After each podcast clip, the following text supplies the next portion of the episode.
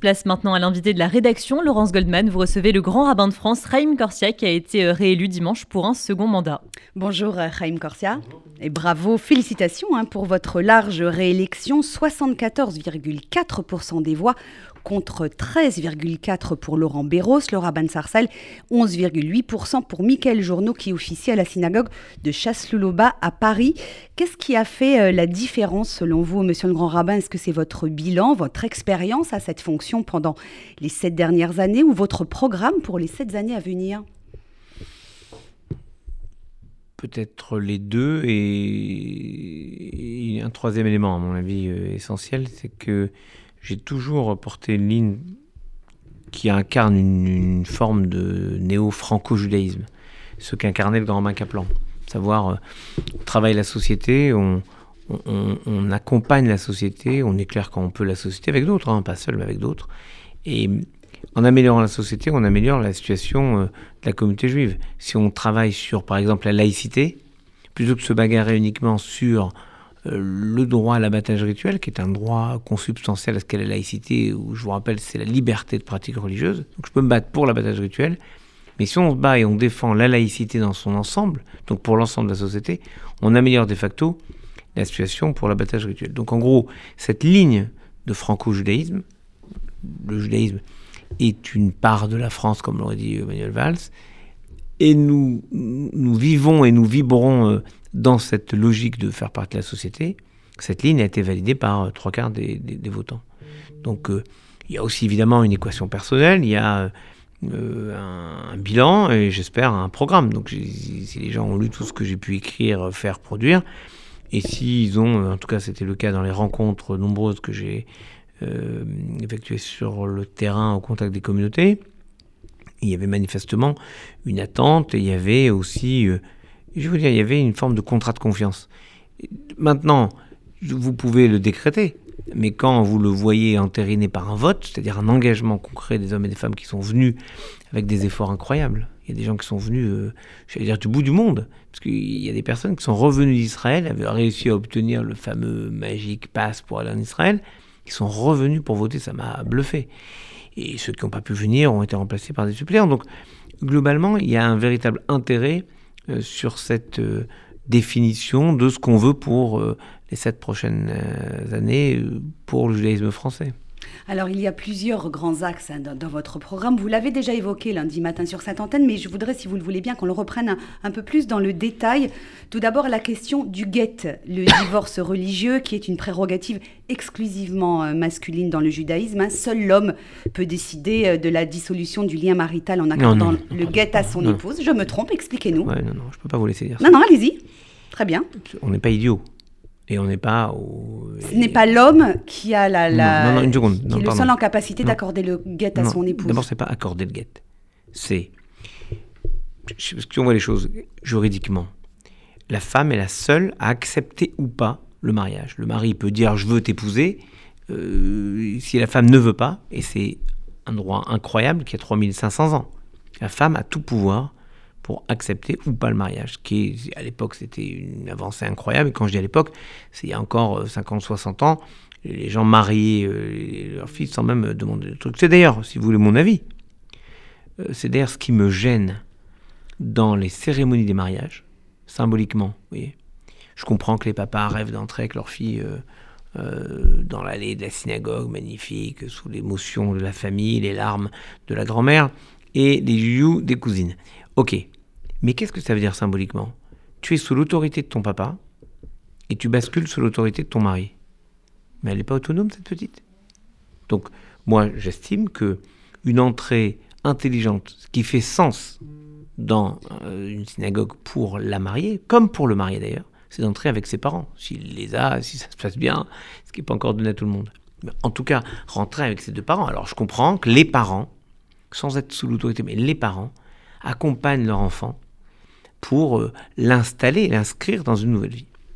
Ça, c'est l'entrée. Moi, je comprends bien ce que vous sortie, dites. Là, on parle du mariage. Mais moi, je vous pose la question. Non, mais c'est le même principe. C'est l'un de vos engagements de, de en campagne. Revanche, mais je voulais préciser les choses. En revanche, lorsqu'il y a le guet, c'est-à-dire la séparation, c'est pas seul le mari peut décréter la fin du mariage. Lorsqu'il n'y a plus de vie commune, notamment lorsqu'il y a un divorce civil, ce qui est quand même un indice assez fort de rupture de la vie commune du couple. Donc quand il y a divorce, ils ont à divorcer. Et il se trouve que religieusement, c'est le mari qui remet ce guet, cet acte de divorce, mais il est obligé de le faire. C'est pas s'il a envie.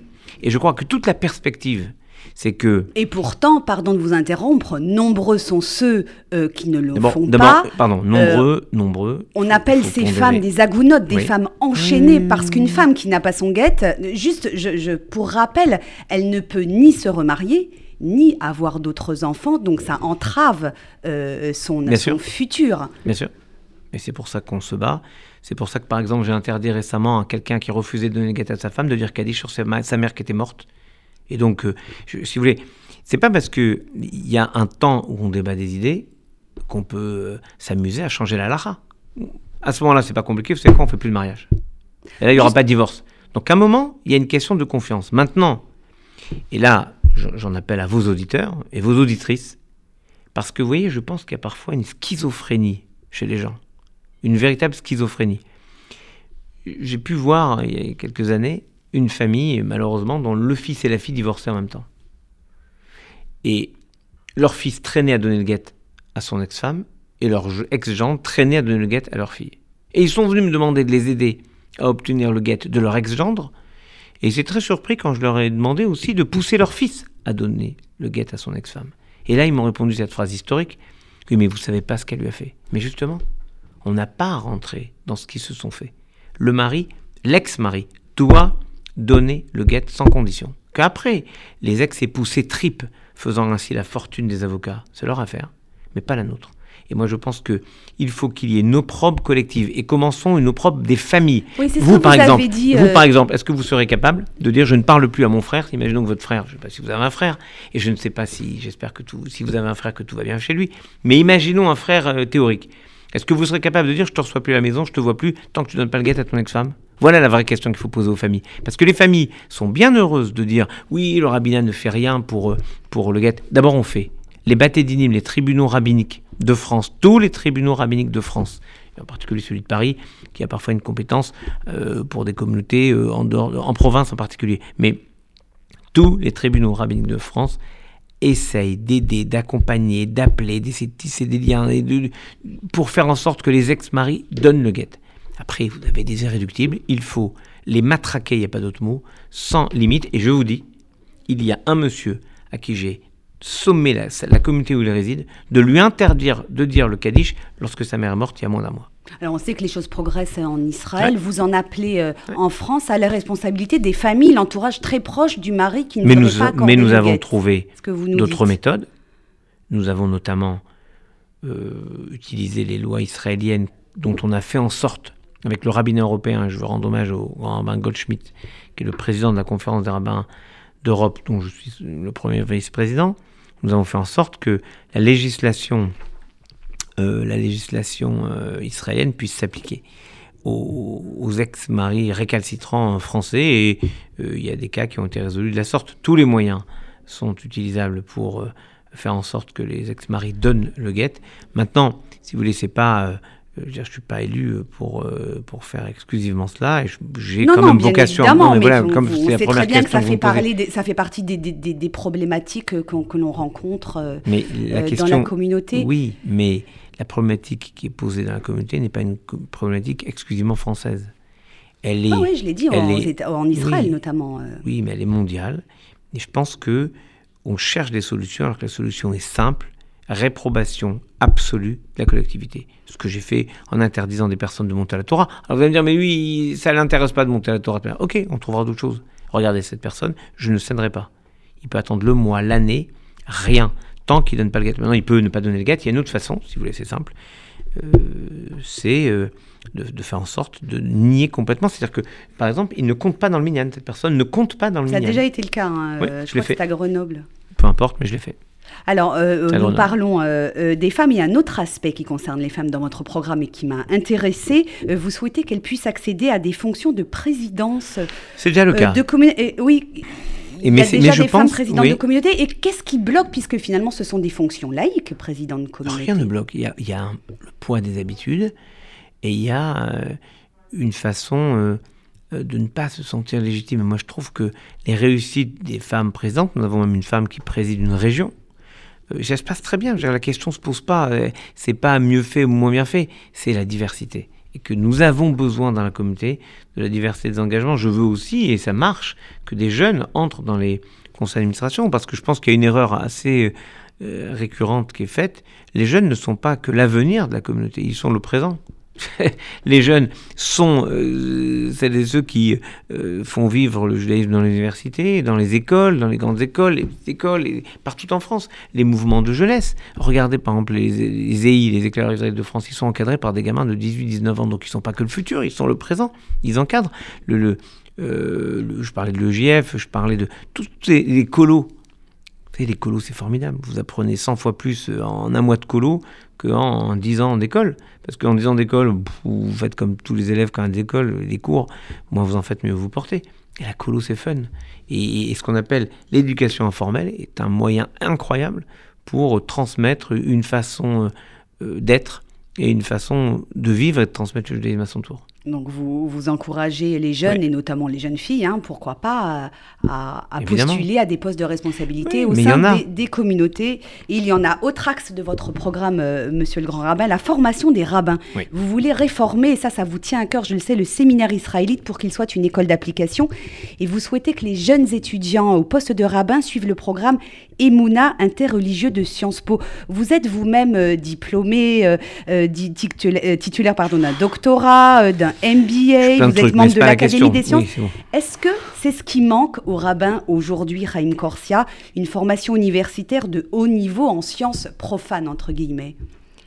Est-ce que c'est là-dessus qu'il faut... Euh, c'est étrange. Je vais vous raconter quelque chose. Vous avez parlé de mes quelques diplômes là. J'étais à, à, l'INALCO. En gros, euh, les langues orientales. je faisais de l'hébreu quand j'étais élève à l'école rabbinique, aux langues orientales. Et le grand bain de France de l'époque, c'est le grand bain Sirat, euh, prend cette idée, celle que vous soulevez, en disant il faut que nos rabbins aient un diplôme supérieur. Parce qu'il avait raison. En quoi En histoire, en, sciences sociales, en, littérature En hébreu, en ce que vous voulez. Pourquoi, Pourquoi sa, logique, sa logique, elle était formidable. Elle était de dire un diplôme supérieur, ça apprend à formuler des idées, à accepter la contradiction, à reformuler une réponse à la contradiction dans un débat d'idées et dans une capacité à formuler les choses de manière audible pour la société. C'était génial. Et comme j'étais... Euh, j'avais la tête près du bonnet quand j'étais jeune à l'école rabbinique. Je me suis braqué en disant ce n'était pas prévu dans mon contrat quand j'ai signé l'entrée à l'école rabbinique. Je l'ai pas fait je, suis, j'ai quitté l'INALCO, que je n'ai jamais quitté une formation sauf celle-là, parce qu'on m'obligeait à le faire. J'ai regretté. Et donc j'ai continué après, tout seul comme un grand. Et maintenant, je veux proposer cette chance aux élèves urbains. Donc ils ne peuvent pas se satisfaire de savoir expliquer, même de manière merveilleuse, un midrash, Il faut le rendre audible. Le Talmud dit, la Torah parlait la langue des hommes. Il faut donc que dans l'équilibre d'une communauté, ça veut dire à l'intérieur de la communauté, mais aussi à l'extérieur. Comment vous pouvez parler avec euh, des prêtres, des pasteurs, des imams, si vous n'avez pas la capacité à dire des choses de manière audible? Je ne vous parle même pas de connaître les textes. Donc, il faut, je crois, de manière impérative, avoir une formation qui permette la rencontre de l'autre, ce que Emouna, qui est un séminaire à Sciences Po, propose. Et d'ailleurs, vous savez ce que je vous propose, toutes les deux? Je vous propose de le faire. Le programme Emouna Oui. C'est 18 jours par an. C'est un programme magnifique qui permet des rencontres entre tous les cultes, entre tous les courants des cultes, de manière laïque. Il y a une présentation des faits religieux. Il y a des journalistes, je trouve très important, surtout dans les fonctions qui sont les vôtres, d'avoir la capacité à comprendre, à connaître les différences entre tous les cultes. Mais les rabbins, c'est vital. C'est vital.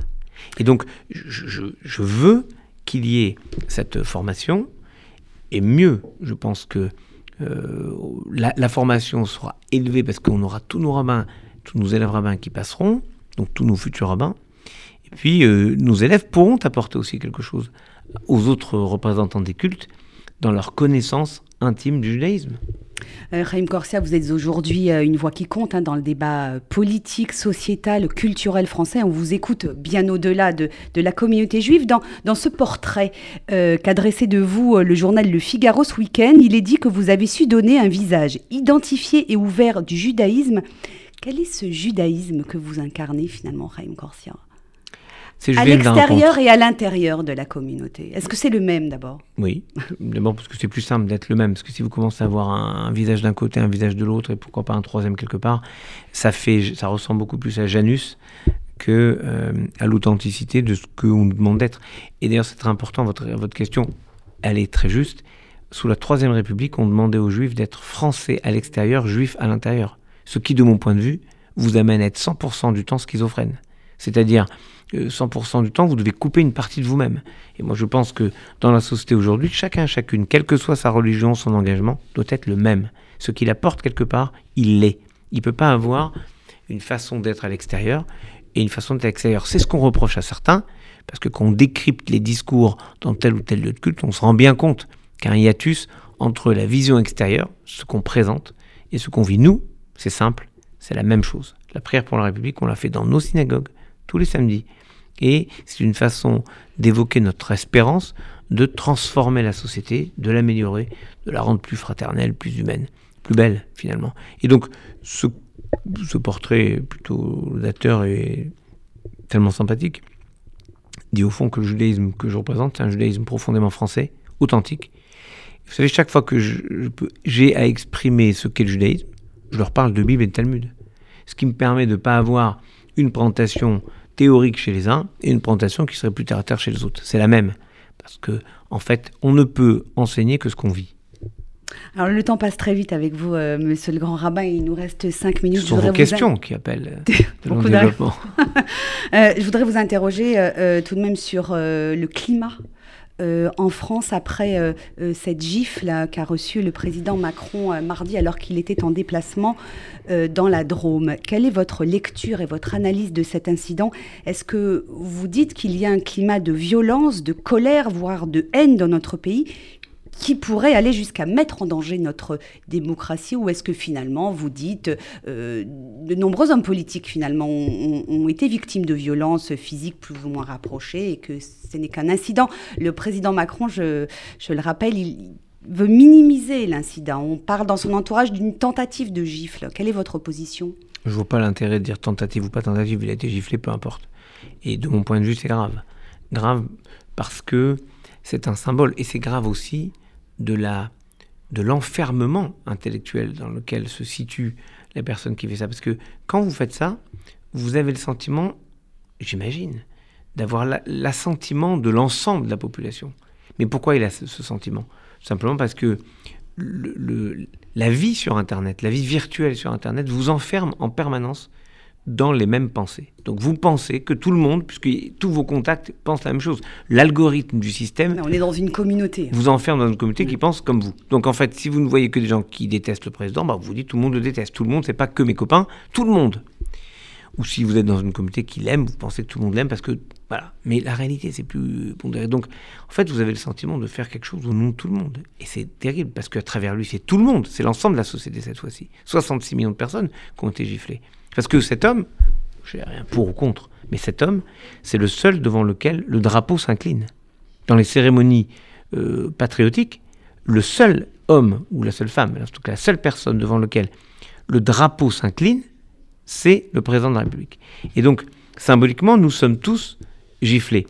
Là-dessus, c'est quand même une séquence assez incroyable où euh, la veille, l'avant-veille, on a vu euh, un leader politique raconter que les assassinats euh, de Gabriel Sandler, Jonathan Sandler, Harry Sandler et Amira Monsonego était un coup d'une officine globalement, je traduis parce qu'il dit pas les choses. Donc, il On parle de Jean-Luc Mélenchon. Hein. Mais, on n'est pas obligé de dire son nom tout le temps, ça le fait de la pub. Je rappelle aux auditeurs. Oui, vous pouvez. Enfin, moi, moi j'étais invité sur une radio, sur RTL, hum, hum, hum. et le journaliste dit on va écouter. Vous avez estimé d'ailleurs qu'il devait euh, s'excuser, euh, le patron de la France. Il devait commencer à s'excuser, après on voit. De toute manière, le mal est fait. Hein, mais, évidemment, il ne peut pas le faire. Parce que d'abord, le mal est fait. Et, je me suis battu non, je suis monté sur mes argots en disant il n'y a pas de raison de repasser encore cette séquence comme s'il faut lui faire de la pub en permanence. Donc la réalité, c'est que c'est quelqu'un qui ne joue plus le jeu de la République, puisqu'il joue sur les instincts les plus bas, vraiment les plus bas. L'enfermement, la victimisation des uns des autres.